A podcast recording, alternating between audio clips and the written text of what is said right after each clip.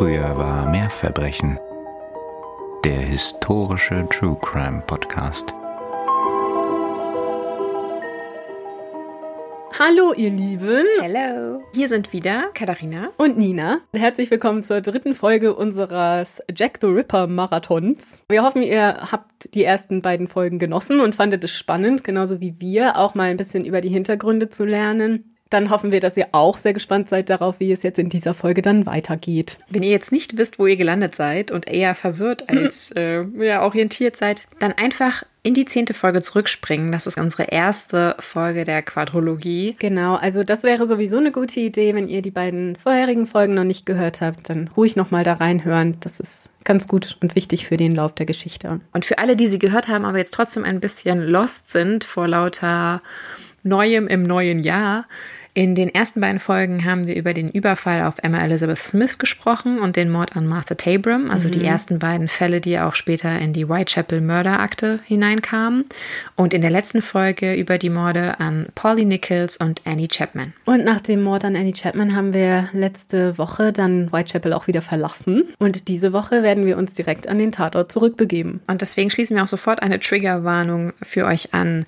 Wenn ihr sensibel auf brutale Verbrechen, sexualisierte Gewalt und Alkoholismus reagiert bzw. davon getriggert werdet, dann würden wir euch empfehlen, eher was anderes von unseren Folgen zu hören. Genau, und wenn ihr euch entscheidet, diese Episode vielleicht doch auszulassen, was wir natürlich nicht hoffen, dann könnt ihr währenddessen gerne oder danach bei uns auf dem Instagram-Kanal vorbeischauen und uns da gerne abonnieren, falls ihr das noch nicht getan habt. Gerne auch mal eine Nachricht schreiben, kommentieren und auch Likes da lassen. Yay. Und wir freuen uns natürlich auch immer sehr über neue Abonnenten auf den Podcast-Plattformen eurer Wahl.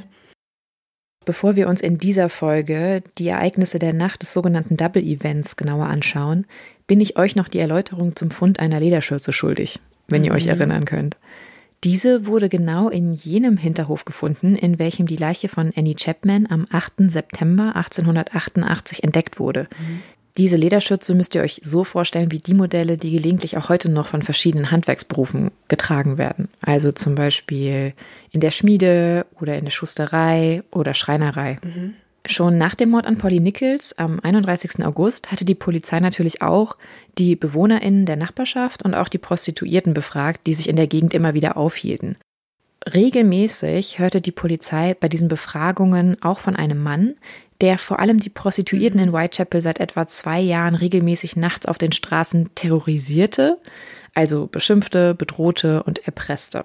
Die Frauen nannten ihn wegen einer ledernen Schürze, die er immer trug, Lederschürze mit Spitznamen, also auf Englisch Leather Apron. Und Leather Apron soll immer ein Rasiermesser bei sich gehabt haben, dieses jedoch bis dato nie benutzt haben. Er wird als 1,65 Meter groß beschrieben etwa. Mhm soll Ende 30 sein, mit schwarzen Haaren und einem schmalen Schnurrbart. Okay. Am 4. September 1888, also vier Tage vor dem Mord an Annie Chapman, mhm. erschien im Star ein Artikel der Leather Apron, die Geschichten rund um ihn erwähnt und als möglichen Mörder der bis dahin getöteten Frauen ins Spiel mhm. bringt. Ja. Der Star berichtet dann immer wieder, auch sehr, sehr reißerisch, wie wir es halt gewohnt sind, mhm. von Leather Apron und zusammen mit den Stories, die in Whitechapel eh schon kursierten über ihn, ist die Wirkung auf die Öffentlichkeit enorm. Es bricht eine richtige Panik aus und wie ein Gespenst wird nun überall Leather Apron gesehen. Mhm. Es gab sogar Vorfälle, bei denen Mobs Männer verfolgten, die sie fälschlicherweise für Leather Apron hielten. Jahre später kam heraus, dass die Journalisten des Stars, welche die Story gepusht hatten, nicht nur ganz bewusst mhm. die Geschichte ausgeschmückt und angereichert hatten, sondern davon ausgegangen waren, dass die Berichte der Prostituierten und AnwohnerInnen über Leather Apron nur Fantastereien seien. Also die hatten das gar nicht ernst genommen. Tatsächlich gab es aber einen realen Mann hinter diesem Spitznamen, der auch durch die Berichterstattung dann ins Visier der Mordermittlungen geriet. Okay, ja. In einem Report an Scotland Yard vom 7. September wird erwähnt, dass ein gewisser John Pizer Leather Apron sei. Die Polizei wusste also, dass da deutlich mehr dahinter steckt hinter den Stories als bloße Geschichtenerzählerei. Als dann am 8. September in der Nähe des Tatortes des Mordes an Annie Chapman, also in diesem Hinterhof, eine Lederschürze gefunden wurde, überschlugen sich natürlich die Vermutungen, dass dies ein Hinweis auf diesen ominösen Leather Apron sei und dass der hier auch der Täter sei. Am 10. September führte die Polizei daher John Pizer, also den Mann, der vermutlich hinter dem Spitznamen Leather Apron steckte, von seiner Unterkunft aus ab John Peiser war wohl extrem überrascht und sehr ängstlich. Ja, genau. Er stritt ab, von einem solchen Spitznamen zu wissen und er hätte auch überhaupt nichts mit irgendwelchen Verbrechen zu tun. Und er besäße zwar eine Lederschürze, mhm. trage sie aber nicht immer. Und da John Peiser Jude war, wurden in der Berichterstattung über ihn leider alle widerlichen Register des Antisemitismus gezogen. Also es ist wirklich widerlich. Bei den Ermittlungen konnte nichts Belastendes gegen Peiser im Zusammenhang mit den Whitechapel-Morden gefunden werden. Es kam allerdings heraus, dass er gelogen hatte und er sehr wohl davon wusste, dass er den Spitznamen Leather Apron trug. Und bei Gegenüberstellungen wurde er auch als Leather Apron identifiziert, mhm. also der Mann, der die Frauen terrorisierte. Allerdings hatte er für den Mord an Polly Nichols beispielsweise ein wasserdichtes Alibi. Heute gehen die meisten daher davon aus, dass John Peiser zwar Leather Apron war, also die Frauen bedroht und erpresst hatte, jedoch nichts mit den Jack the Ripper Morden zu tun hatte. Mhm. Und das halte ich persönlich auch für das Wahrscheinlichste. Bezüglich der Lederschürze am Tatort von Annie Chapmans Ermordung stellte sich heraus, dass sie nicht nur in keiner Beziehung mit dem Verbrechen stand, sondern auch noch einfach einem Anwohner gehörte, der dort einen Handwerksbetrieb hatte und diese Lederschürze regelmäßig trug. An dieser Geschichte zeigt sich mal wieder erstens, welche Rolle die Presse in der ganzen Chose spielte, aber auch, wie aufgeheizt die Stimmung war und natürlich auch der oft aufscheinende Antisemitismus in der Zeit. Die Leute waren zu dem Zeitpunkt ja auch schon recht verzweifelt, ne? Also sie hatten jetzt schon vier tote Frauen, drei zumindest. Bei Emma war man sich ja schon damals nicht so sicher, aber Martha gehörte noch ziemlich sicher mhm. dazu, zu der damaligen Zeit, zu diesem Zeitpunkt.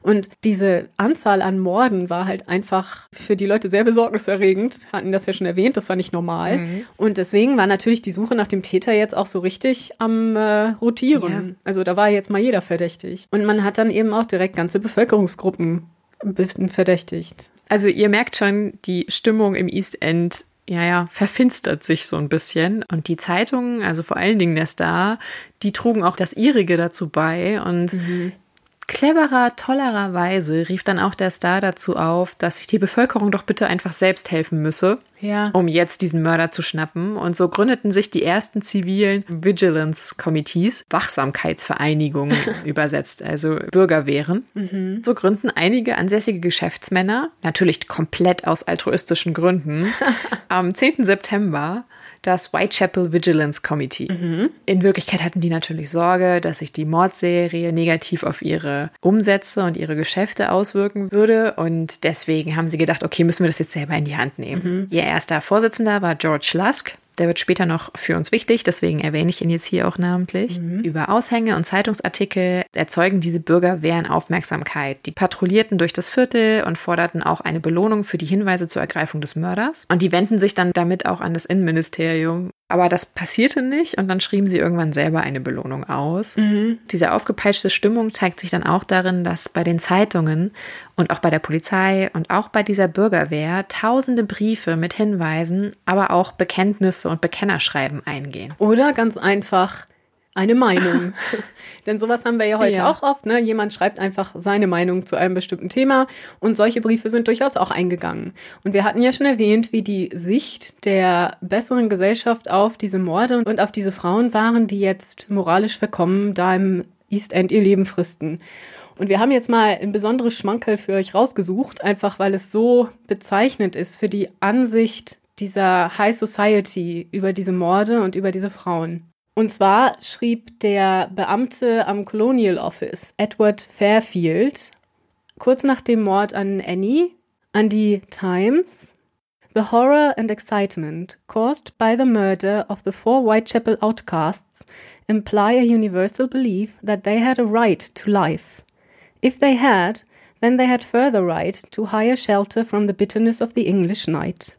If they had no such right, then it was on the whole a good thing that they fell in with this unknown surgical genius. Das ist so widerlich. Es ist absolut abgrundtief auf so vielen Ebenen falsch. Ja. Zeigt aber, dass die Leute auch keine Scham hatten, sowas zu sagen. Ne? Also das war schon allgemein akzeptierte Meinung, sowas. Das ist so ein bisschen dieser Social-Media-Effekt, ne? Ja, das waren so äh, frühe Trolls. Hashtag Trolling im 19. Jahrhundert. Ja, genau. Siehst du, das ist schon wieder ein neuer Hashtag, nur im 19. Jahrhundert. Nein, leider nicht nur im 19. Jahrhundert. Aber da fing das auch schon an. Ja, und da haben wir euch vielleicht mal so einen kleinen Eindruck liefern können, wie die Menschen, die nicht im Whitechapel lebten, sich über diesen Fall Gedanken machten. Wenn man in Whitechapel lebte hingegen, dann beschäftigten einen diese Morde aus ganz anderen mhm. Gründen. Denn die Leute waren sich durchaus bewusst, vor allem natürlich die Frauen, dass jeder Opfer dieses Mörders werden konnte. Neben so tollen Meinungen gab es auch äh, rege Einsendungen, was Bekennerschreiben betrifft.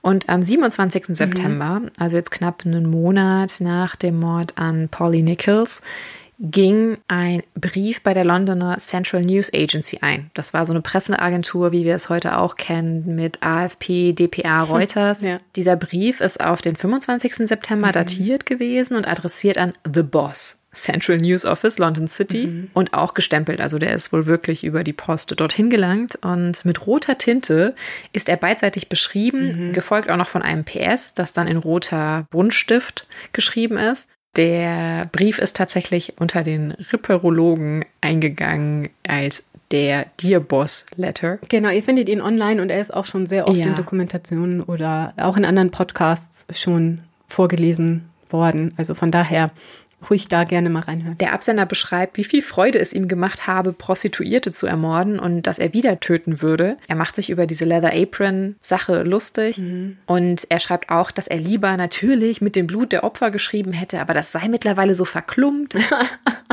ja. Beim nächsten Mal würde er äh, dem Opfer auch ein Ohr abschneiden und es der Polizei schicken. Mhm. Unterschrieben ist der Brief und deswegen ist er auch für uns jetzt heute überhaupt relevant mit Yours truly Jack the Ripper. Ja, genau. Und dann auch noch mit einem Nachsatz, Don't mind me giving the trade name. Ja. Also so viel wie, es macht euch doch nichts aus, wenn ich mir selber einen Markennamen gebe. Der Brief wurde, zumindest wird das hinterher behauptet, erstmal in der News Agency für einen Witz gehalten und erst am 29. September an Scotland Yard weitergegeben. Hier in diesem Brief liegt dann halt auch der Ursprung des Namens Jack the Ripper. Vorher wurde er ja, genau wie die Akte auch, der Whitechapel Murderer genannt. Oder eben diverse Namen, die auf diese Schreckgespenst eben hinwiesen. Hatten ja. wir ja letzte Folge auch schon erwähnt, so Fiend oder Ghoul. Wie der Brief dann überhaupt an die Öffentlichkeit geriet, das erfahrt ihr noch später in dieser Folge. Aber bis heute herrscht die Meinung vor, dass der Brief eigentlich nur der Scherz eines Journalisten der Central News Agency selber war. Beziehungsweise so ein Hoax, ne? Also der hatte schon davor, dass man das für realistisch hielt, mhm. denke ich, und wollte schon damit eben wieder die Auflage steigern. Ja. Das nahm ja schon wieder ab, denn die Morde waren jetzt schon ein bisschen her.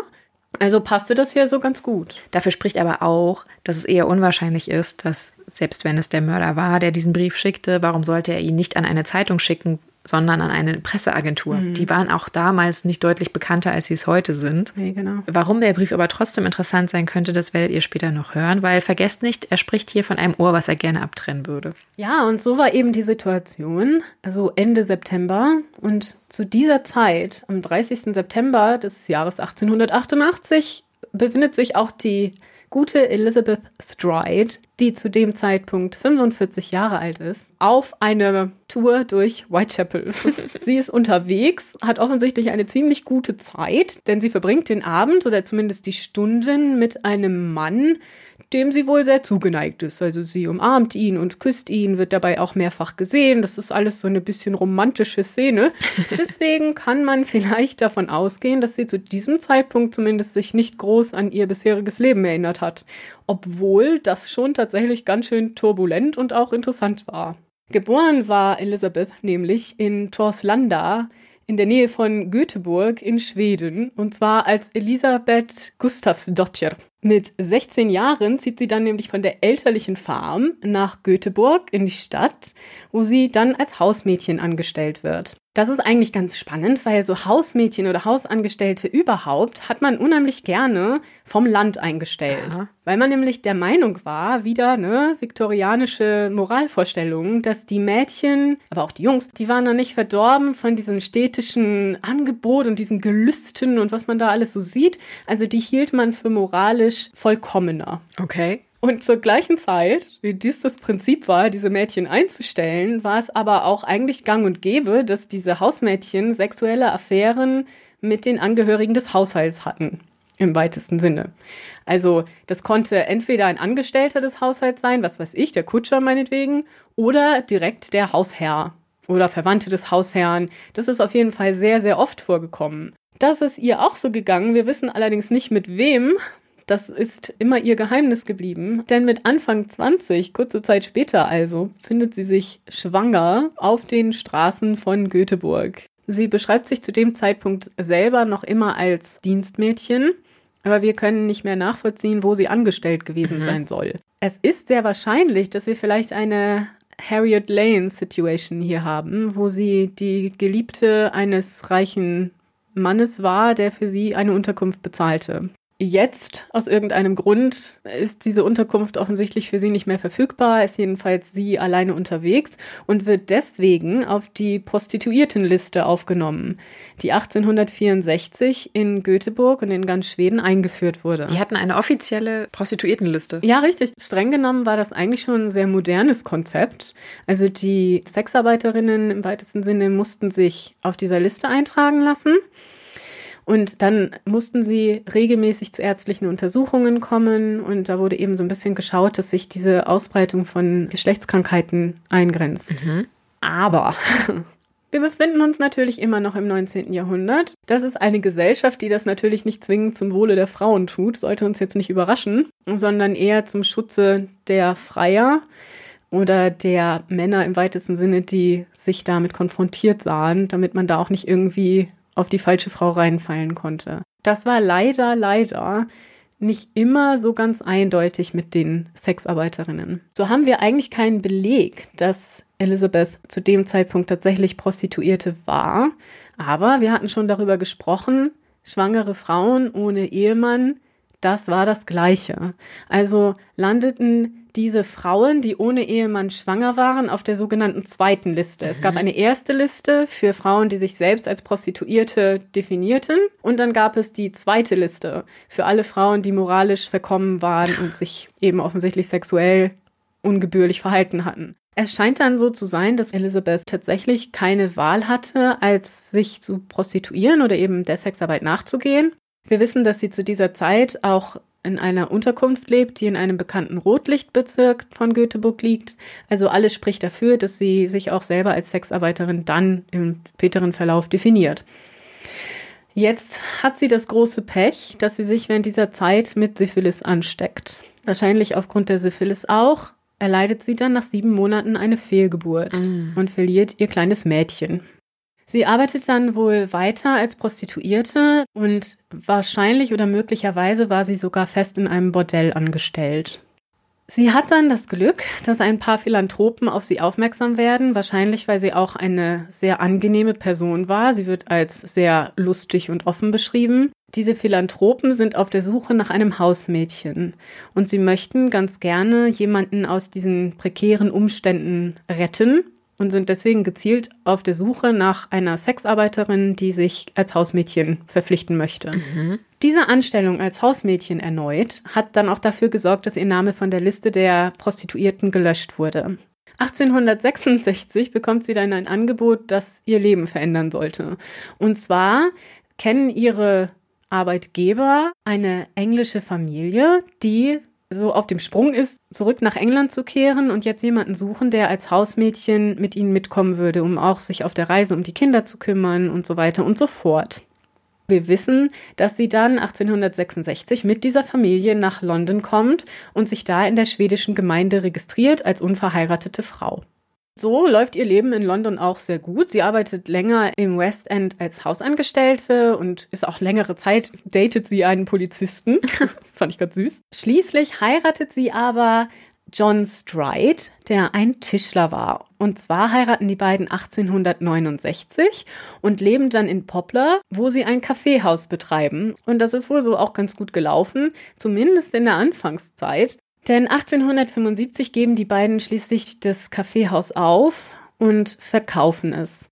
Es scheint so gewesen zu sein, dass es ziemlich viele finanzielle Probleme gab. Vielleicht die Familie auch davon belastet war, dass Elizabeth nach der Syphilis-Erkrankung nicht mehr in der Lage war, Kinder zu bekommen. Mhm. Vielleicht gab es auch ein Alkoholproblem. So ganz genau sagen können wir das in diesem Fall nicht, aber die Ehe ist sehr zerrüttet im Jahr 1877, was dazu führt, dass Liz dann auf der Straße landet. Mhm. Sie wird mehrfach verhaftet, tatsächlich, wegen ungebührendem Verhalten und schlechter Manieren und wird immer wieder zu John, also ihrem Ehemann, zurückgebracht, der sich dann so um diese Delinquentin zu kümmern hat. So geht das hin und her. 1880 lebt sie auch mal eine Weile im Armenhaus und da fängt es schon an, dass sie sich durch Lügen, also durch so erfundene Geschichten, die ihr passiert sein sollen, so Mitleid und Unterstützung erschleicht. Mhm. Also sie behauptet zum Beispiel, das war immer so die große Lüge, die sie so erzählt hat, dass ihre Familie bei dem Untergang der Princess Alice gestorben sei. Für alle die von uns, die nichts vom Untergang der Princess Alice gehört hatten. Und zu meiner Schande muss ich gestehen, ich gehörte auch dazu. Es ist ja auch nur das verlustreichste Schiffsunglück in England in Friedenszeiten jemals. Also warum sollte man es kennen? Jedenfalls ist der ein Raddampfer am 3.9.1878. Das war so ein Ausflugsboot, ja, nannte sich Princess Alice, war auf der Themse unterwegs. Ah, war das das in der Themse-Mündung? Genau, richtig. Und dann wurde das Schiff, das mit bisschen über 800 Passagieren besetzt war, auf seiner Fahrt von einem Kohlefrachter gerammt das Ganze war auch so eine unglückliche Situation, weil das eigentlich nur passierte, weil der Captain der Princess Alice versucht hat, dem Kohlefrachter noch auszuweichen. Mm. Aber der Kohlefrachter steuerte zur gleichen Zeit dagegen und so sind sie dann aufeinander zugefahren statt auseinander. Also es ist wirklich total tragisch. Jedenfalls sank die Princess Alice innerhalb von nur vier Minuten Ach, im total verdreckten, kalten Themsewasser. Und 640 Menschen verloren innerhalb von wenigen Stunden da ihr Leben. Boah. Ja, also das war jedenfalls schon eine ganz schöne Katastrophe, die mhm. die Leute gerade im East End auch sehr miterlebt haben, weil das war ja direkt an den Docks und die haben auch sehr viel dann geholfen, diese Leichen zu bergen. Also das war auch so ein bisschen so ein lokales Trauma, ne? Ja. Ein Opfer von dieser Tragödie zu sein, brachte dir sehr, sehr viel Sympathie und im Zweifel auch Geld ein. Also das ist schon sehr moralisch fraglich an der Stelle, ob das so okay ja. ist, sich da so mit reinzuwerfen. Jedenfalls behauptete sie, ihre gesamten Kinder und ihr Mann seien alle bei diesem Unglück gestorben. Ja, zu dem Zeitpunkt lebt ihr Mann aber noch und sitzt fröhlich in Poplar. 1881 dann, aus welchen Gründen auch immer, folgt die endgültige Trennung von John. Auch hier natürlich wieder ohne Scheidung. Wir mhm. hatten das Ganze ja schon in der ersten Episode besprochen. Und auch er bezahlt ihr wahrscheinlich Unterhalt. Wir haben dafür keine Belege, aber es war einfach eigentlich so Usus in der Zeit. Wir begegnen Liz dann 1882 wieder, als sie in die Herberge in der Flower in Dean Street 32 zieht. Zu der Zeit arbeitet sie wohl als Putzfrau, unter anderem auch bei jüdischen Familien. Das war ganz oft so, weil die jüdischen Familien am Schabbat natürlich keine Hausarbeit verrichten durften. Und deswegen wurden oft Frauen aus der nichtjüdischen Bevölkerung dafür eingestellt, um an diesen Tagen den Haushalt zu führen, mhm. zu kochen und zu putzen und so weiter. Sie erzählt zu der Zeit allen, die sie fragen oder auch denen, die es nicht wissen wollen, dass sie verwitwet sei, eben durch dieses Unglück mit der Princess Alice. Und kurz darauf ergibt sich dann für sie die Chance einer neuen Lüge, die sie auch bis zu ihrem Tode aufrechterhalten sollte. Und zwar trifft sie zufällig in einem Pub Mary Malcolm, die eine Schneiderin war und seit längerer Zeit ihre Schwester nicht gesehen hatte. Und die hieß nun zufällig auch Elizabeth. und als sie unsere Liz in einem Pub sah und wohl eine gewisse Ähnlichkeit bestand, rief sie aus, Elizabeth! Unsere Liz drehte sich um und sie dachte nun, sie hätte ihre verlorene Schwester wiedergefunden. Und daraus hat unsere Liz sich dann ein schönes Leben gemacht oh und immer wieder Geld von der Mary erbettelt. Sie hat sie so richtig gemolken, ne? Nur das sollte hinterher auch totale Probleme bringen bei der Identifikation der Leiche. Sie war so ein Enigma, ne? Wir sind ja noch nicht am Ende, aber so diese Lügengeschichten, das zieht sich halt so ein bisschen durch ihre ganze Geschichte. 1884 stirbt jedenfalls dann John Stride. Dadurch fällt natürlich dann der Unterhalt weg, den sie bis jetzt wahrscheinlich noch immer bezogen hatte. Kurz darauf wird sie dann auch in der Commercial Road das erste Mal wegen Prostitution verhaftet. Sie entwickelt zu dieser Zeit auch eine immer stärkere Alkoholabhängigkeit und wird dann auch wieder öfter verhaftet und erscheint in den Polizeiregistern wegen ungebührlichem Verhalten und öffentlicher Trunkenheit. Irgendwann lernt sie dann den Dockarbeiter Michael Kidney kennen. Die beiden haben sowas wie eine feste Beziehung, leben auch zusammen. Allerdings ist das Ganze so eine äh, toxische Beziehung. Ne? Also da ist wohl sehr viel häusliche Gewalt von beiden Seiten in diesem Mix. Wir wissen, dass sie mehrfach vor ihm flieht in die Herberge, eben wieder in dieser Flower and Dean Street und dort immer wieder berichtet, dass er ihr ordentlich einen mitgegeben habe, dass sie sich gestritten haben. Sie zeigt ihn auch einmal an, wegen häuslicher Gewalt, sieht dann aber, wie ja häufig in solchen Fällen, die Anzeige wieder zurück und geht wieder zu ihm zurück. Mhm. Das Ganze zieht sich über mehrere Jahre und es ist zum Schluss sogar so, dass er das, und das gibt er auch ganz offen zu, dass er sie einsperrt. Was? In seiner Wohnung mit einem Vorhängeschloss. Und er beklagt sich dann noch bei der Untersuchungskommission, dass sie ja irgendwie rausgefunden habe, wie man dieses Schloss öffnet. Und dann sei sie ihm irgendwie weggelaufen. Das gehe ja gar nicht. Ja, was ein Mist. Ja, ihre Gesundheit wird zu dem Zeitpunkt auch immer schlechter. Sie soll dann so etwas wie epileptische Anfälle entwickelt haben, also so eine unkontrollierten Zuckungen. Das kann allerdings durchaus auch die dritte Phase der Syphilis sein, mhm. denn Syphilis war ja nicht heilbar. Ja. Sie hat eine Bekannte, Catherine Lane, die so etwas wie einer Freundin wohl am nächsten kommt. Allerdings weiß auch die sehr wenig über sie. Tatsächlich kann man sagen, dass niemand ihre Geschichte so richtig kennt. Was ich jetzt erzähle, ist sehr viel rekonstruiert durch die Arbeit von Historikern, die dann wirklich eben in diese Archive gegangen sind, nachgesehen haben, wo war sie zu welcher Zeit gemeldet. Wir wissen so wenig Persönliches über sie im Gegensatz zu den anderen Frauen, die ja immer auch mal darüber gesprochen haben. Liz war eine sehr, sehr private Person und hat mhm. das eigentlich mit niemandem geteilt, was sie so innerlich bewegt hat. Am 25. September 1888 schließlich sieht Michael Kidney, also ihr On-and-Off-Partner, sie zum letzten Mal.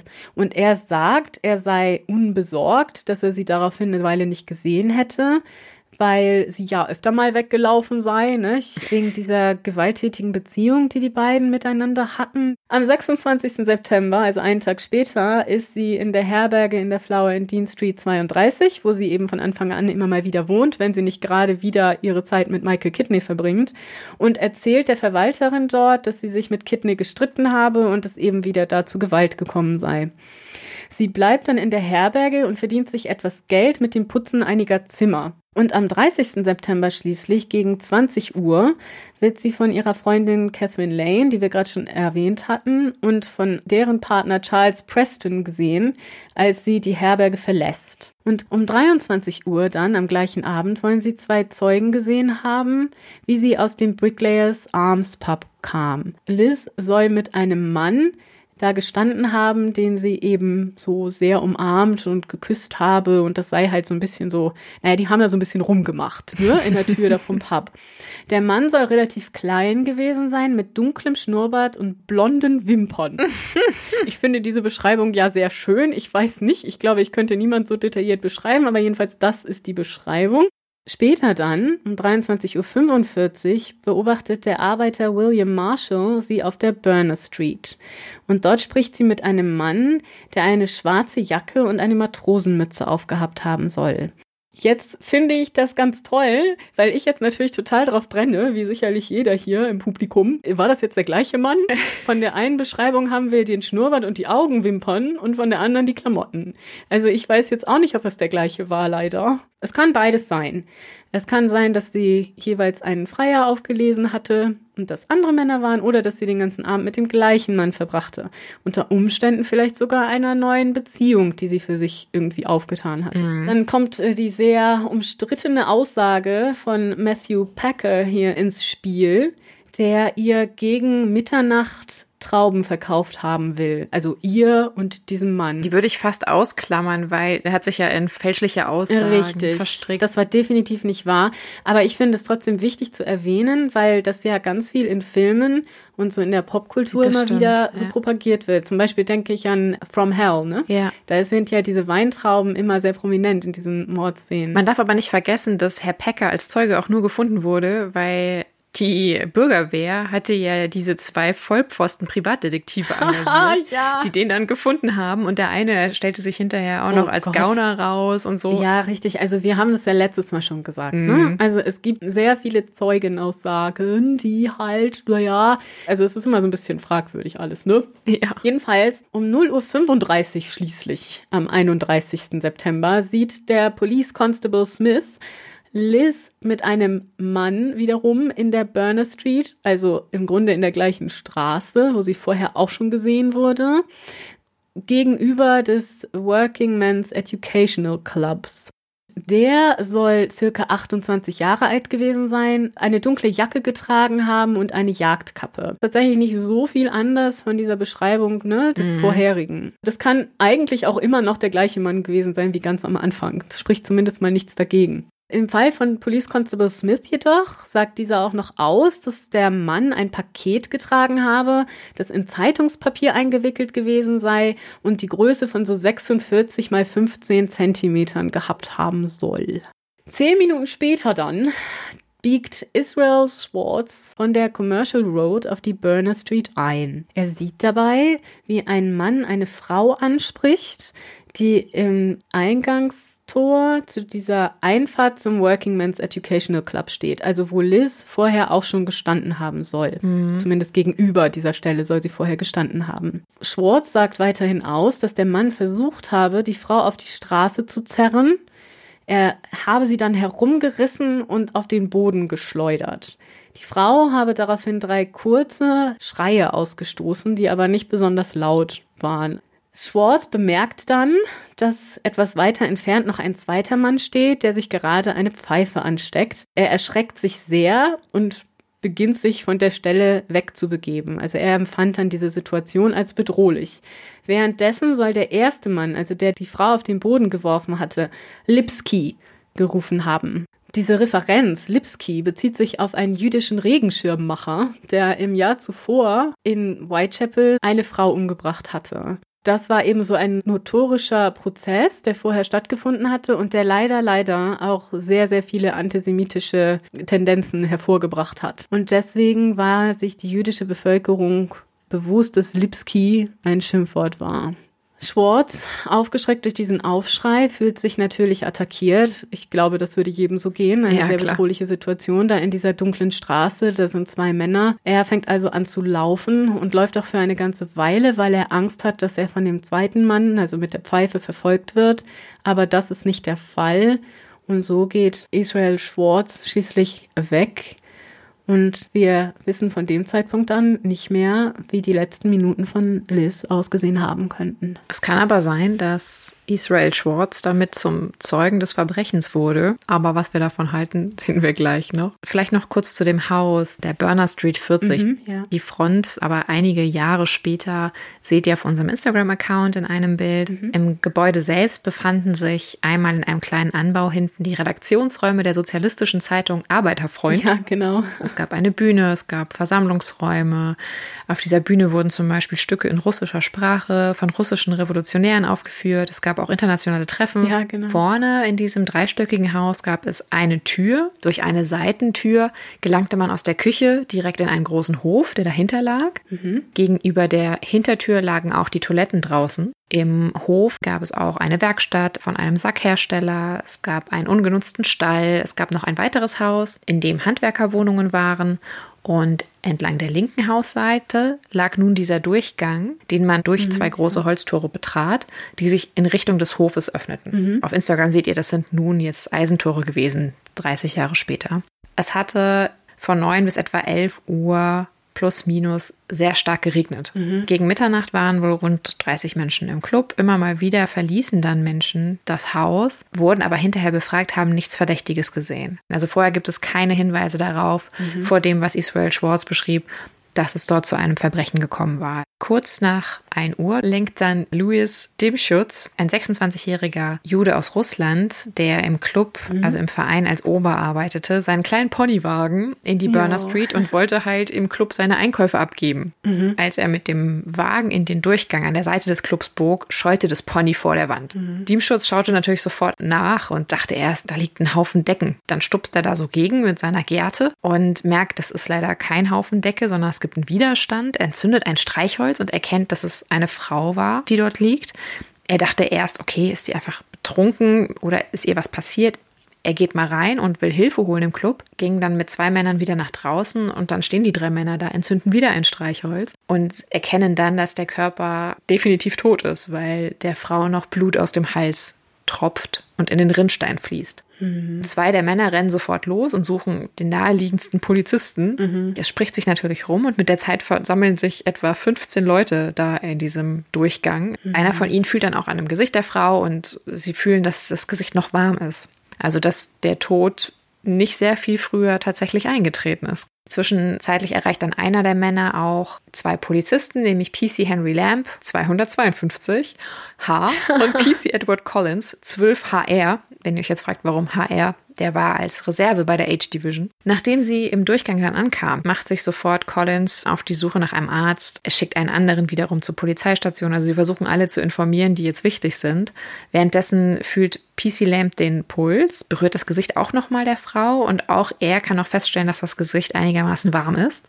Und er bittet dann, weil ja definitiv nun klar ist, es handelt sich hier um ein Verbrechen, auch die Menge, dass sie bitte aus diesem Durchgang rausgehen, alle, weil die versammeln sich dann nun mal. Mhm. Er stellt auch einen Constable vor dem Tor ab, der dort Wache halten soll damit dann keiner mehr reinkommt und beziehungsweise auch keiner das Gebäude und den Hof verlässt. Weil es könnte ja auch sein, dass der Mörder, die Leiche ist nun mal teilweise noch warm, sich noch in der Nähe aufhält. Ja, mhm. Nachdem PC Lamp das einigermaßen gesichert hat, geht er selber dann ins Innere des Clubs, untersucht das ganze Haus mit seiner Lampe, er nimmt Personen in Augenschein, er macht auch Befragungen, Später trifft PC Collins wieder am Tatort ein mit Dr. Blackwell in Begleitung. Ja. Der Arzt schaut auf seine Uhr, als er am Tatort eintrifft und es ist genau 1.16 Uhr. Aha, okay. Mhm. Das ist wichtig hinterher für die Bestimmung des Todeszeitpunkts. Und der Assistent des Arztes untersucht dann die Leiche, findet auch selber dann noch um 1.16 Uhr, dass alles noch eigentlich warm ist an der Leiche bis auf die Hände. Ja. Deswegen schätzt Dr. Blackwell, dass die Frau etwa 20 bis 30 Minuten vor seiner Ankunft getötet worden ist. Ja.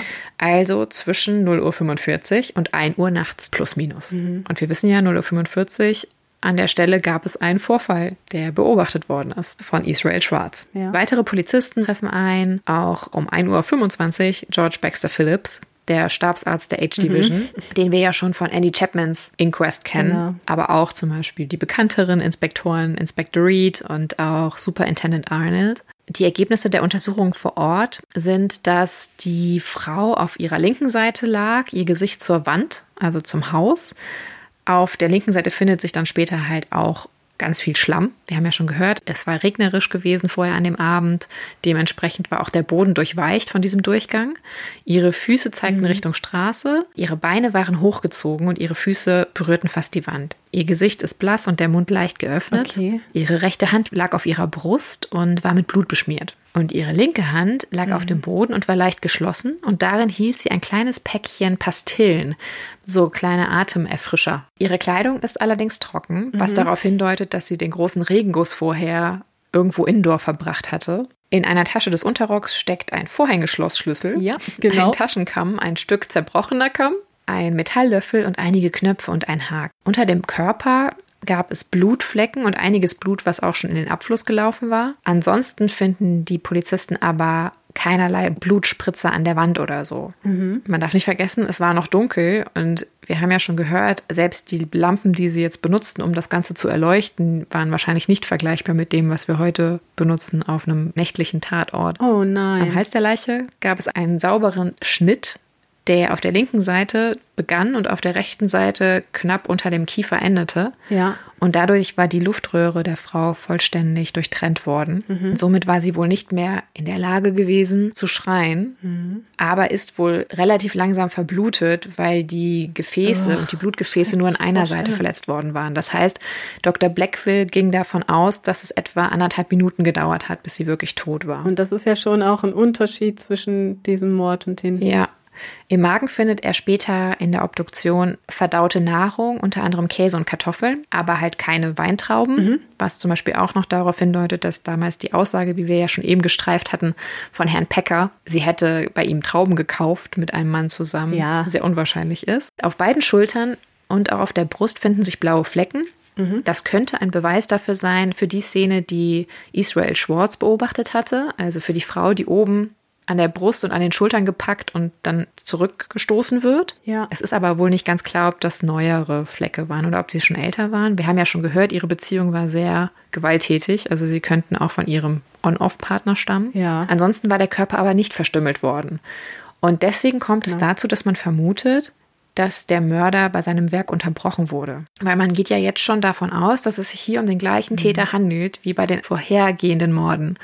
Und da haben wir ja erlebt, dass es eigentlich immer eine Verstümmelung des Unterleibs der Frauen gab. Das ist hier nun mal gar nicht passiert und so wird vermutet, dass der Mörder während seines Tuens von Louis Dimschutz unterbrochen wurde und eventuell sich noch in der Nähe aufgehalten hat. Mhm. Dr. Blackwell glaubte zum Tathergang, dass der Mörder den Schal der Frau, der war nämlich, man kennt das selber, wenn man mal ein Tuch um den Hals trägt ja.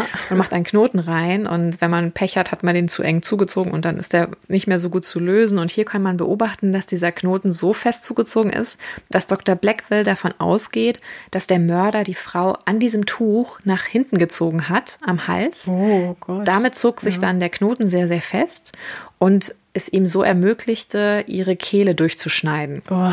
Mhm. Das passt auch zu den Spuren, die er findet, dass nämlich der Schnitt im Hals mit dem unteren Rand des Schals oder des Tuches zusammenpasst. Und dieser untere Rand war leicht ausgefranst, so als hätte man dort ein Messer quasi parallel angesetzt, um den Hals zu durchtrennen. Ja, genau. Also vermutlich hat sich das so zugetragen, das halte ich auch für die sinnvollste Rekonstruktion des, des Tathergangs, dass die Frau mit dem Gesicht zur Wand stand, der Mörder ihren Hals am Knoten des Schals nach hinten zog während ihr langsam halt die Knie schon versagten. Mhm. Die Frau genau in dem Moment mit der rechten Hand nach dem Tuch griff deswegen auch das Blut auf der Hand. Ja. Die linke Hand das fester packte, was sie eh schon in der Hand hielt, nämlich diese Pastillen und dann komplett zu Boden ging. Ja. Somit muss aber wahrscheinlich die Zeit der Beobachtung von Israel Schwartz, weil das braucht ja nicht so viel Zeit. Und Israel Schwartz hat ja gesagt, er hat dieses, was er gesehen hat, um 12.45 Uhr gesehen. Und als die Männer dann um kurz nach 1 Uhr das Blut noch fließen sahen, also die Leiche fanden, kann eigentlich das Verbrechen nicht so viel vorher gewesen sein. Also es kann nicht über 15 Minuten her mhm. gewesen sein. Deswegen geht Dr. Blackwell davon aus, dass die Zeitangabe von Herrn Schwartz nicht ganz stimmt.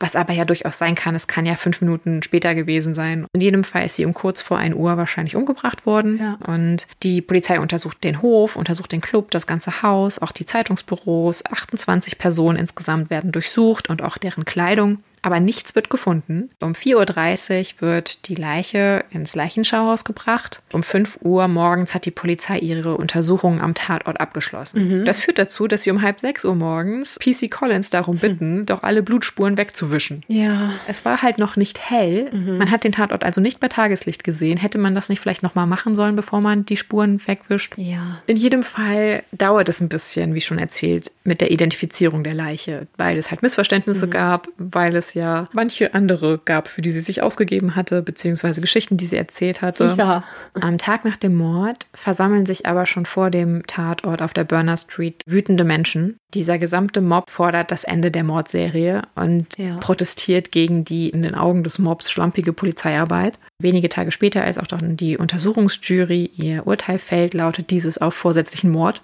Das ist jetzt nun nicht sehr überraschend. Wow. und am 6. Oktober wird Elizabeth Stride dann auf dem East London Cemetery auch beerdigt. Ja. Es kann also sein, dass Israel Schwartz den Anfang des Verbrechens beobachtet hat und auch den Mörder mhm. gesehen hat. Ja. Wer das gewesen sein könnte, darüber können wir noch reden. In jedem Fall scheint aber dieser Mörder oder ein Mörder noch nicht Feierabend gemacht zu haben. Ja, denn wir müssen die Zeit jetzt noch mal ein bisschen zurückspulen und uns nochmal wieder an den frühen Morgen des 30. September 1888 begeben. In und um die Stunden, in der wahrscheinlich die letzten Stunden von Liz Stride stattfanden, war Catherine Eddowes allein in den Straßen unterwegs. Sie war ziemlich betrunken von einem langen Tag in den Pubs von Spitalfields und wohl auf dem Weg zu ihrem Lebenspartner. Der allerdings geht davon aus, dass sie sicher in einer Ausnüchterungszelle der Bishopsgate Police Station sitzt. Catherine, die von ihrer Familie auch liebevoll Chick genannt wurde und von ihren Bekannten Kate, war schon immer ein Freigeist gewesen. Geboren wurde sie 1842 in Wolverhampton, wo ihre gesamte männliche Verwandtschaft in der Zinnverarbeitung tätig war. Das war schon seit Generationen so gewesen und die Eddowses hatten sich da ein ganz gutes Leben daraus gemacht. Ihr Vater und Onkel gehörten neben ihrer Arbeit im Zinngewerbe auch zu einer Gruppe von Arbeitern, die 1848 Mitinitiatoren eines großen Streiks in der Zinnindustrie waren.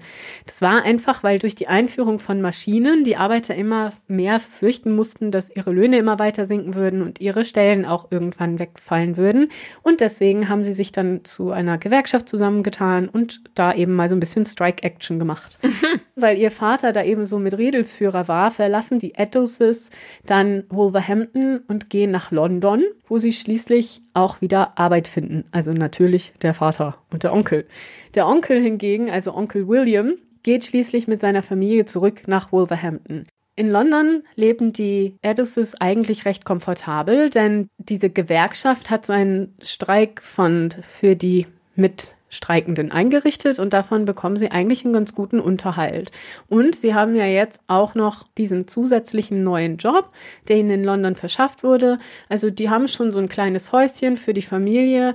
Allerdings sind sie schon ziemlich arm, denn Kate hatte elf Geschwister, wobei ihr ältester Bruder von einer geistigen Behinderung betroffen war. Zwei ihrer Geschwister sollten dann auch noch im Kindesalter sterben, so dass schließlich zehn der Eddos Kinder übrig blieben. Und Kate hatte die Möglichkeit, zur Schule zu gehen in London. Das war, wie wir ja schon erwähnt hatten, keinesfalls selbstverständlich für Kinder der Arbeiterklasse. Und das Ganze ist im Rahmen so eines Charity-Programms passiert, ne, für Arbeiterfamilien. Sie wurde immer als sehr aufgewecktes Mädchen und auch als wirklich intelligente junge Frau beschrieben. Sie bekam da eine gute Ausbildung und konnte deswegen auch gut, wirklich gut lesen und schreiben, was auch sehr ungewöhnlich war. Und sie war auch eine der wenigen der Damen, über die wir hier sprechen, die das konnte. Schließlich trifft aber die Familie eine Tragödie nach der anderen. Zunächst stirbt 1855 ihre Mutter und nur wenig später auch ihr Vater. Und deswegen müssen dann ihre jüngsten Geschwister ins Armenhaus, weil die Familie sich nicht mehr um sie sorgen kann. Und Kate selber wird zu den Verwandten zurück nach Wolverhampton geschickt, ne, zu diesem Onkel William und seiner Familie. Mhm. Da arbeitet sie dann zunächst auch im Zinngewerbe. Das scheint aber nun wirklich nicht das Richtige für sie gewesen zu sein. Kann man sich auch vorstellen, ne? Sie hatte jetzt halt so ein bisschen so die Welt der Schulbildung geschnuppert und wollte jetzt vielleicht dann auch was anderes für sich haben. Und mit 21 traf sie dann in Wolverhampton Thomas Conway. Thomas war ursprünglich mal beim Militär gewesen und bezog da eine Pension, weil er wegen Verletzung entlassen worden war. Und er arbeitete jetzt als fahrender Händler. Und zwar dichtete er und verkaufte Geschichten und Balladen über alles Mögliche, vor allem aber auch gerne immer über Hinrichtungen und sowas, ne? Oder so Mörderballaden. jetzt ist es so, dass Thomas selber nicht lesen und schreiben konnte, kann also diese Dinge auch nicht selber geschrieben haben die beiden verlieben sich wirklich unsterblich oder vielleicht auch sterblich. Jedenfalls war das Ganze so eine heiße Affäre und sie geht dann mit ihm auf Tour und zieht mit ihm durch die Lande. Die beiden machen sich so auf den Weg durch ganz England, kommen überall hin und verkaufen da immer ihre Balladen und ihre Gedichte und so weiter. Da Thomas Conway selbst Analphabet war, ist es sehr wahrscheinlich, dass Catherine zu diesem Zeitpunkt für ihn das Schreiben komplett übernommen hat. Jedenfalls ziehen die beiden so durch die Gegend, schlafen mal hier, mal da. Sie war halt wirklich so ein Freigeist. Ne? Sie wollte ihr eigenes Ding machen. Ja. Sie hatte allerdings immer eine ziemlich gute Verbindung zu ihren Schwestern, besonders zu ihrer Schwester Eliza, die sie auch eigentlich bis zu ihrem Tod hin immer mal wieder unterstützen würde und die auch in der Anhörung später aussagte. Die Conways, wenn ich sie mal so nennen darf, denn sie haben nicht geheiratet. Sie nannte sich zwar im späteren Verlauf Catherine Conway, bekamen aber drei Kinder zusammen. Zuerst eine Tochter, Annie, und dann zwei Söhne.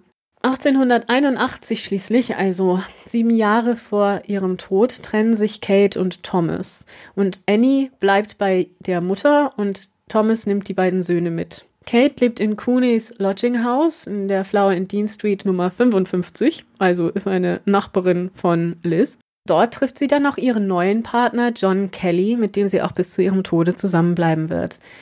John Kelly arbeitet bei einem Gemüsehändler und hat damit eigentlich ein ganz vernünftiges Auskommen, aber für die beiden reicht es nicht. Ja, und so müssen die beiden sich noch ein bisschen Geld dazu verdienen, wieder mal mit dem Verkauf von ne, Trinkets, so Krimskrams. Und das soll wohl so ganz gut funktioniert haben. Kates Tochter Annie heiratet schließlich auch und zieht mit ihrer Familie ziemlich oft um, weil sie, so sagt sie später selber aus, immer so vor ihrer Mutter und ihren Bettelattacken auf der Flucht war. Also ihre Mutter muss wohl ziemlich äh, pushy gewesen sein und auch so leicht übergriffig, ne? So ist dann zum Beispiel eine ganz spannende Anekdote. Annie hat ein Kind bekommen, kurz nach ihrer Hochzeit, und wollte ganz gerne, dass ihre Mutter dabei ist und ihr so ein bisschen hilft, ne? Kate hingegen war der Meinung, sie würde schon helfen, aber nur wenn ihre Tochter sie dafür bezahlt.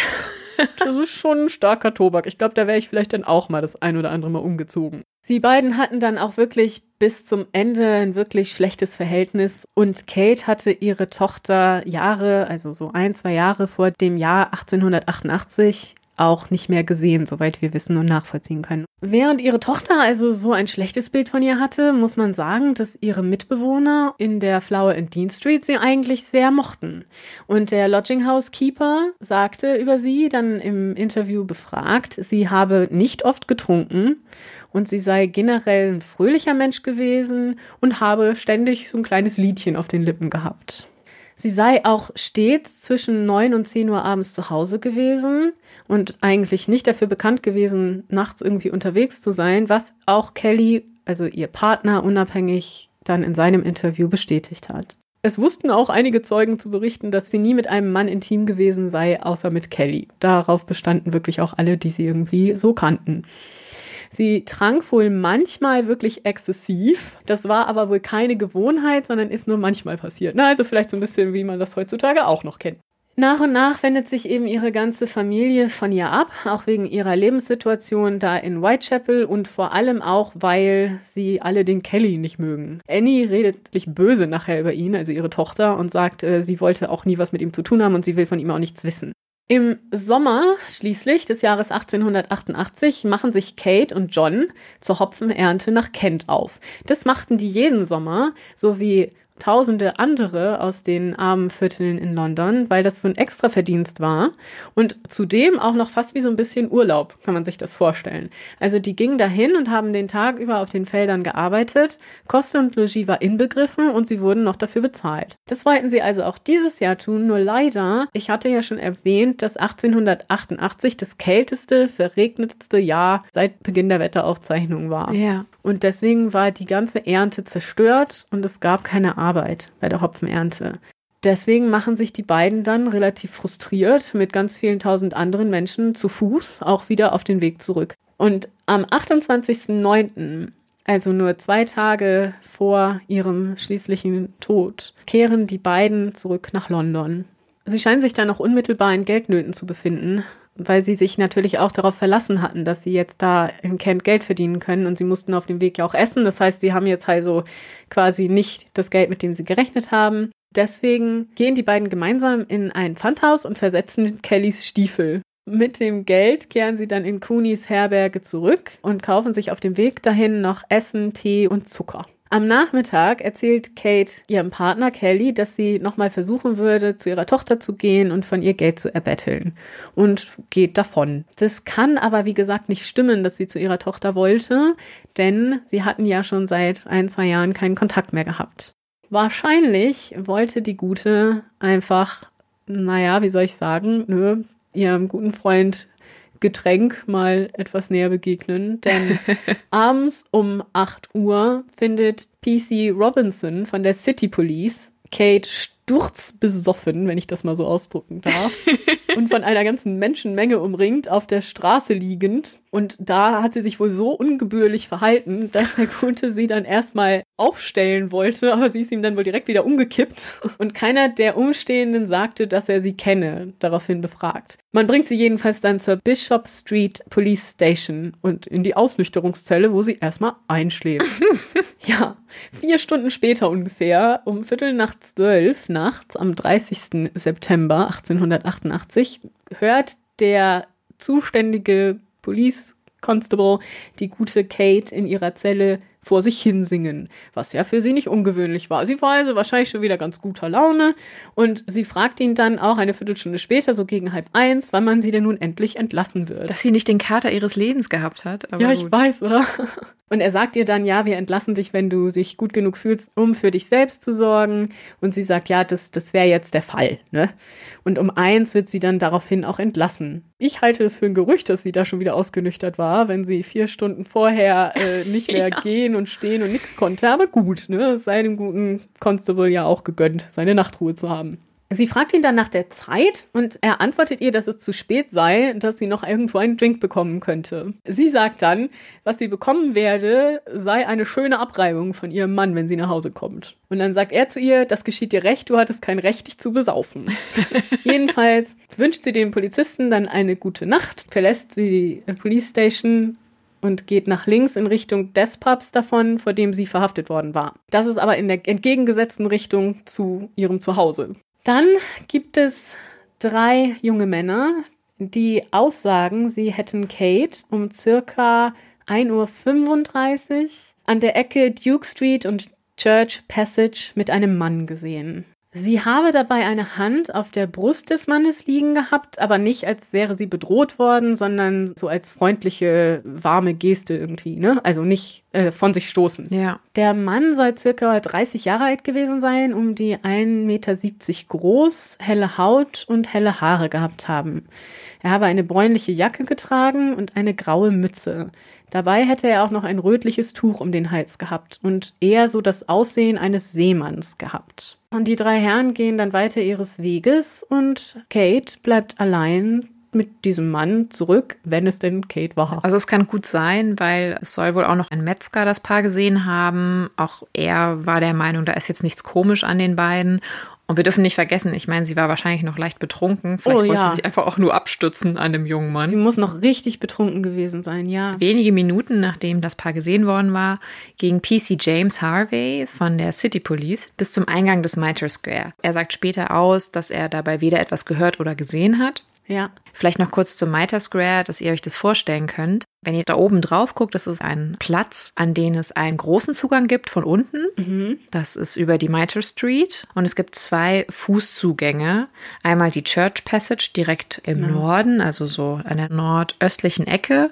Und einmal in der nordwestlichen Ecke ein weiterer Durchgang. Aber es ist wirklich eigentlich ein relativ offener Platz. Genau. Es ist nicht besonders groß, aber es ist offen. PC Watkins, also ein anderer PC, kam gegen 1.45 Uhr auch am Mitre Square vorbei er kommt von Süden rein, also er geht über die große Straße und hält am Eingang des Platzes an, guckt einmal über den kompletten Platz. Auf dem Platz gibt es auch Laternen, mhm. aber wohl einige von denen waren beschädigt an dem Abend. Ja, und wir hatten ja schon erwähnt, dass sie jetzt auch nicht alles ausleuchten tatsächlich. Also selbst wenn sie funktioniert hätten alle, wären sie jetzt keine komplette Stadionbeleuchtung gewesen. Nee, genau. In jedem Fall geht er dann auf den Platz und biegt auch rechts rum um den Laden eines Bilderrahmenmachers und leuchtet in die Ecke hinein. Dort entdeckt er die Leiche von Catherine Eddowes. Mhm. Er erkennt wohl sofort nicht nur, dass sie tot ist, sondern auch, dass sie das Opfer eines bestialischen Mordes ja, wurde. Das ist auch wirklich schrecklich. Er sieht sofort, dass die Leiche auch verstümmelt wurde und die Organe frei liegen. Und er rennt sofort auf die gegenüberliegende Straßenseite. Dort gab es nämlich ein Lagerhaus, das auch nachts bewacht wurde. Mhm. Er läuft zu diesem Wächter des Lagerhauses und bittet ihm, ihm zu helfen. Und er holt sich noch eine zusätzliche Lampe und sie gehen dann wieder zurück zur Leiche. Er schickt dann auch den Wächter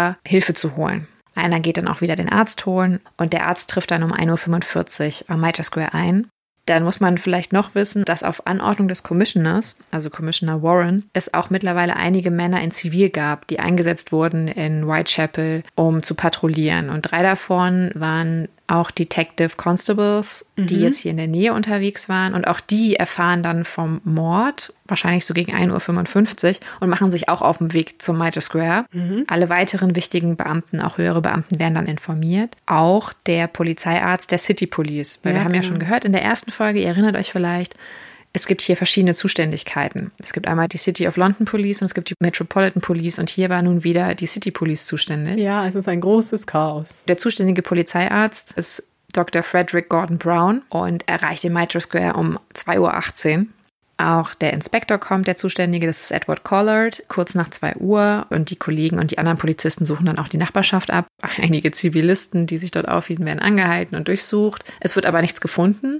Und auch auf dem Platz wird nach Fußspuren gesucht, also nach blutigen Fußspuren, aber auch dort wird nichts gefunden. Was man später über den Tathergang sagen kann, ist, dass Catherine Eddowes wohl Opfer eines sehr kalkulierten, aber mhm. sehr aggressiven Angriffs wurde. Ihr Körper lag auf dem Rücken und sie schaute in Richtung der linken Schulter. Ja.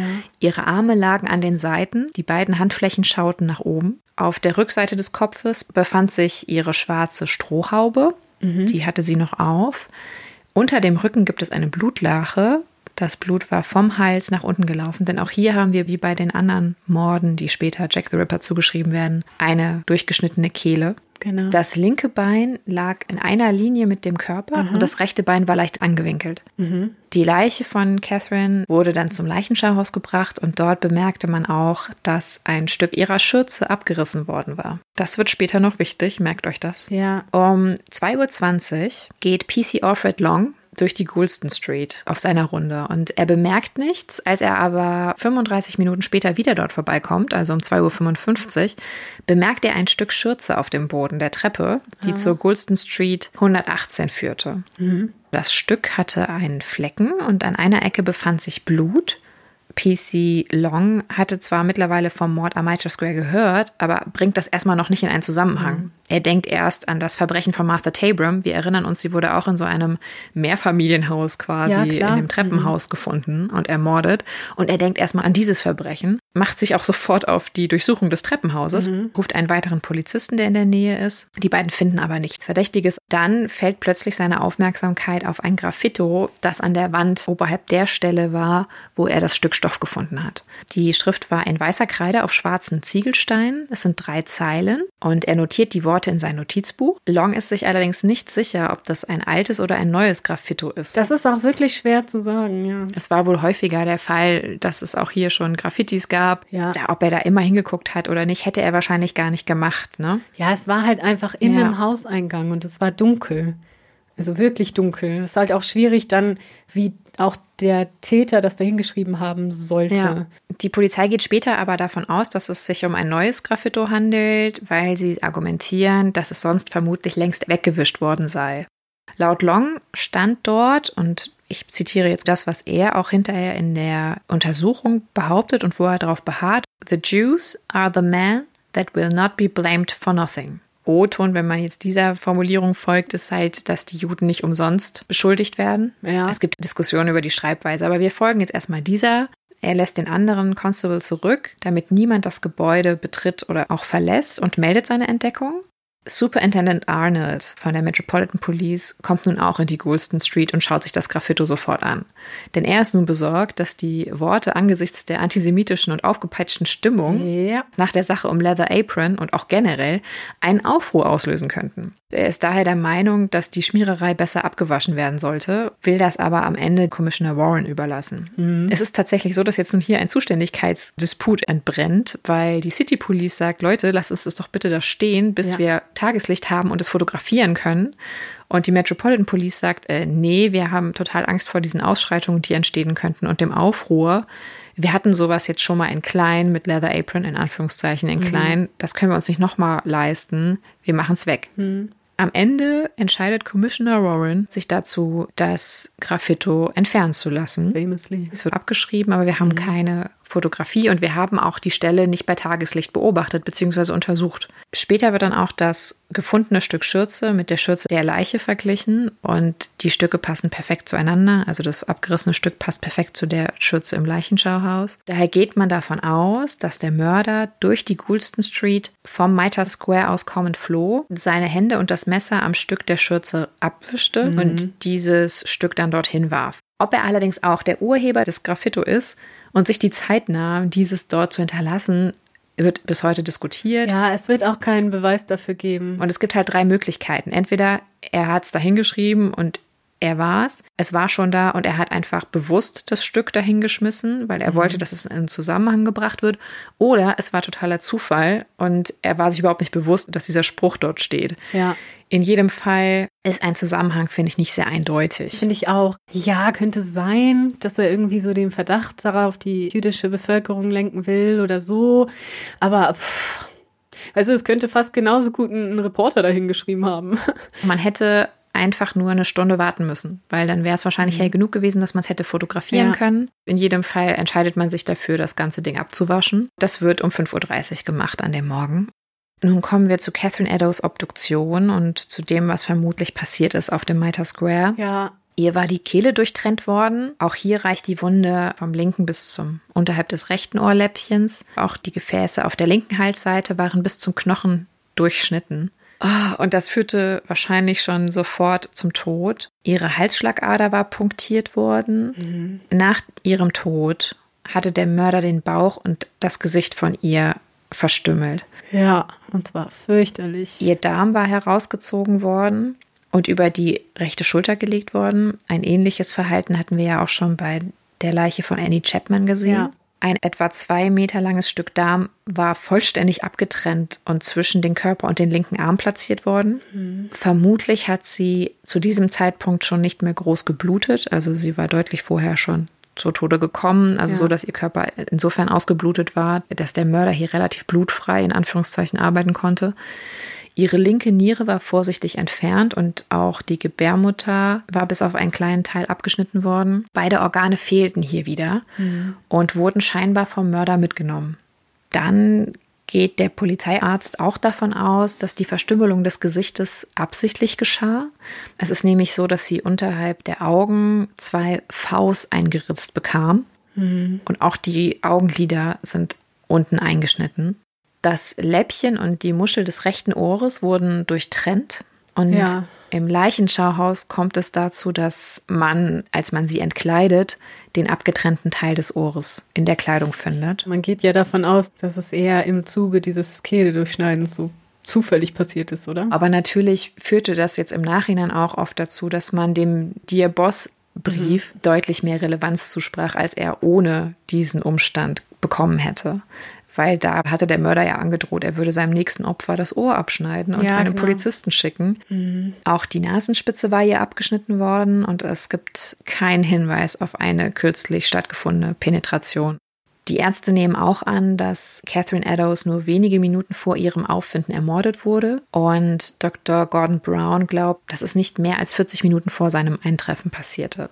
Gordon Brown kam ja um 2.18 Uhr an am Mitre Square das muss dann ungefähr 20 vor zwei gewesen sein. Gordon Brown war der Arzt? Ja, der Arzt der City Police. Zudem geht Gordon Brown davon aus, dass die tödliche Wunde ihr im Liegen zugeführt wurde. Ja. Zudem fand man auch kaum Blutspuren auf der Frontseite des Körpers, was diese Theorie unterstützt dass halt als der Hals geblutet hat, das Blut deswegen sofort unter den Körper entwich. Das ist tatsächlich sogar relativ emotional von dem Arzt ausgedrückt. Also der war sehr, sehr schockiert ne, beim Anblick dieser Szene. Ja. Also das war nun wirklich ein Massaker. Der Arzt geht davon aus, dass die Verletzungen allesamt wohl nicht in unter fünf Minuten durchzuführen sind. Also es wird vermutlich den Mörder etwas länger gebraucht haben, aber auch nicht im Zweifelsfall signifikant länger. Bei der Tatwaffe handelte es sich vermutlich um ein scharfes, spitzes Messer von mindestens sechs Zoll Länge. Mhm. Auch Dr. Brown geht, wie schon viele Ärzte jetzt vor ihm, davon aus, dass der Mörder eine gewisse Kenntnis von der Lage der Organe gehabt haben muss und auch gewusst haben muss, wie er sie entfernt. Er sagt, dass es vermutlich ein Metzger oder auch Jäger oder jemand ähnliches gewesen sein könnte, der dieses Wissen gehabt habe. Zumal diese Morde ja auch alle im Dunkeln passiert sind. Ja. Und er hatte ja kein Flutlicht, dass er da erstmal gucken konnte, wo irgendwas ist. Von daher musste der ja auch schon so durchfühlen und so, so eine gewisse Ahnung haben, einfach wo er ja. hingeht da. Jetzt ist natürlich die Frage, wurde sie hingestoßen, ja. was am wahrscheinlichsten ist, oder hatte sie sich dort hingelegt in die Ecke, um ihren Rausch nun mal jetzt auszukurieren? Ja, auch möglich. Das wissen wir in der Form nicht. In jedem Fall ist es so, dass nach den Morden in dieser Nacht von Elizabeth Stride und Catherine Eddowes die Polizei zuerst wenig Informationen an die Presse gibt. Wir haben vorher ja schon gehört, dass die Polizei relativ freigebig auch mal Journalisten gern ins Leichenschauhaus ließ. Ja, und das ist ja dann so mega eskaliert. Und jetzt haben wir plötzlich diese Mordnacht mit zwei Morden relativ nah hintereinander und die Polizei erzählt erstmal kaum etwas und darüber beschwert sich die Presse natürlich. Ja. Die Polizei solle doch ihre Energie lieber auf die Ergreifung des Mörders richten, denn darauf die Presse zu behindern. Ja. Die Journalisten werden weder zu den Tatorten noch zu den Leichen gelassen. Und erst am 2. Oktober wendet sich das Blatt und die Polizei öffnet die Kommunikation mit der Presse. So kommt es zum Beispiel auch dazu, durch diese Wir reden nicht Politik der Polizei, dass die Presse vom Zeugen Israel Schwartz zwar erfährt, aber dem nie so richtig nahe kommt. Mhm, genau. Das ist natürlich die Frage, hat das damit zu tun, dass auch hier die Polizei Angst hatte, dass es zu antisemitischen Ausschreitungen kommt? Ja, gute Frage, ne? In jedem Fall ist es so, dass nun am Tag nach den Morden, also am 1. Oktober, dann auch der Dear Boss Brief, von dem wir am Anfang gehört haben, veröffentlicht wird. Und zwar erstmal nur in einer Umschreibung oder Paraphrasierung im Daily Telegraph. Am gleichen Tag erhält zufälligerweise die Central News Agency, also auch schon wie beim Dear Boss Brief, eine Postkarte, die sogenannte Saucy Jack Postkarte, die sich auf das Double Event, also diesen Doppelmordabend und den Dear Boss Brief bezog. Aber da ist es durchaus möglich, dass die auch danach erst geschickt wurde. Ja, genau. Also da wurde ja auch viel spekuliert, aber es kommt zeitlich schon so hin, dass das auch durchaus nachher durch einen Reporter oder so geschickt worden sein kann. Und in der Evening News vom 4. Oktober erschien dann eine richtige Kopie des Briefes, also des Dear Boss Briefes, was ihn endgültig bekannt machte und auch den Begriff bzw. die Bezeichnung Jack the Ripper etablierte. Ihr seht, es hat relativ lange gedauert, ne? Es Ja. mussten erst fünf Frauen, beziehungsweise vielleicht sogar sechs, sterben, Ja. bevor er überhaupt Jack the Ripper hieß. Am 8. Oktober, zwei Tage also nach Elizabeth Stride, wird dann auch Catherine Eddowes bestattet. Wieder gab es viele Beobachter und Beobachterinnen, aber auch tausende Menschen, die dem Trauerzug vom Leichenschauhaus bis zum Friedhof folgten. Enden möchten wir die heutige Folge aber mit einer kurzen Diskussion, ob beide Morde wirklich auf den gleichen Mörder zurückgehen. Denn du hast ja am Anfang, als du über Elizabeth Strides Leben erzählt hast, auch von dieser sehr gewalttätigen Beziehung zu Michael Kidney geredet. Es wäre nicht das erste Mal gewesen, dass Kidney auf Liz losgeht. Ja. Das wissen wir, da gibt es auch keine Zweifel. Sie hat ihn auch angegriffen nebenbei, aber vielleicht hatte er in diesem Fall einfach ein Messer dabei. Vielleicht war sogar der zweite Mann, den Schwartz da gesehen hat, der Mann, mit dem Liz zuvor zusammen war. Vielleicht hat Kidney sie erwischt, war eifersüchtig. Wer weiß, vielleicht wollte sie sich sogar von ihm trennen und hat sie dann im Zuge so eines Wutausbruchs äh, getötet und das vielleicht extra so aussehen lassen oder hat es dann gerne so ähm, hingenommen, dass es eben wie der Ripper aussah. Ja. Schwartz hat ja initial, als er das berichtet hat, davon gesprochen, dass er sich eigentlich sicher war, eine, ja, so ein Domestic Abuse zu sehen. Also, dass es was sei, das halt zwischen zwei sich bekannten Personen passiert. Das ist natürlich eine Spekulation. Wir können Kidney auch nichts nachweisen. Aber wir können ihn auch nicht entlasten, denn tatsächlich ist hinterher auf dem Inquest, also bei der Untersuchung, sein Alibi nie thematisiert worden. Und dann würde das auch hinkommen, weil so viel an dem Mord eigentlich nicht typisch war für diese Serie. Ja. Der Ort war viel zu hell und gut besucht. Die Uhrzeit war eigentlich zu früh, Ja. zu früh am Morgen. Ich habe auch sehr intelligent, das hat mir sehr gut gefallen, beim Podcast, ein amerikanischer Podcast, äh, nennt sich Old Timey Crimey. Große Empfehlung, wenn ihr auf sowas steht und auch gerne sehr, sehr schmutzige Sprache hört, also viele Schimpfwörter und so.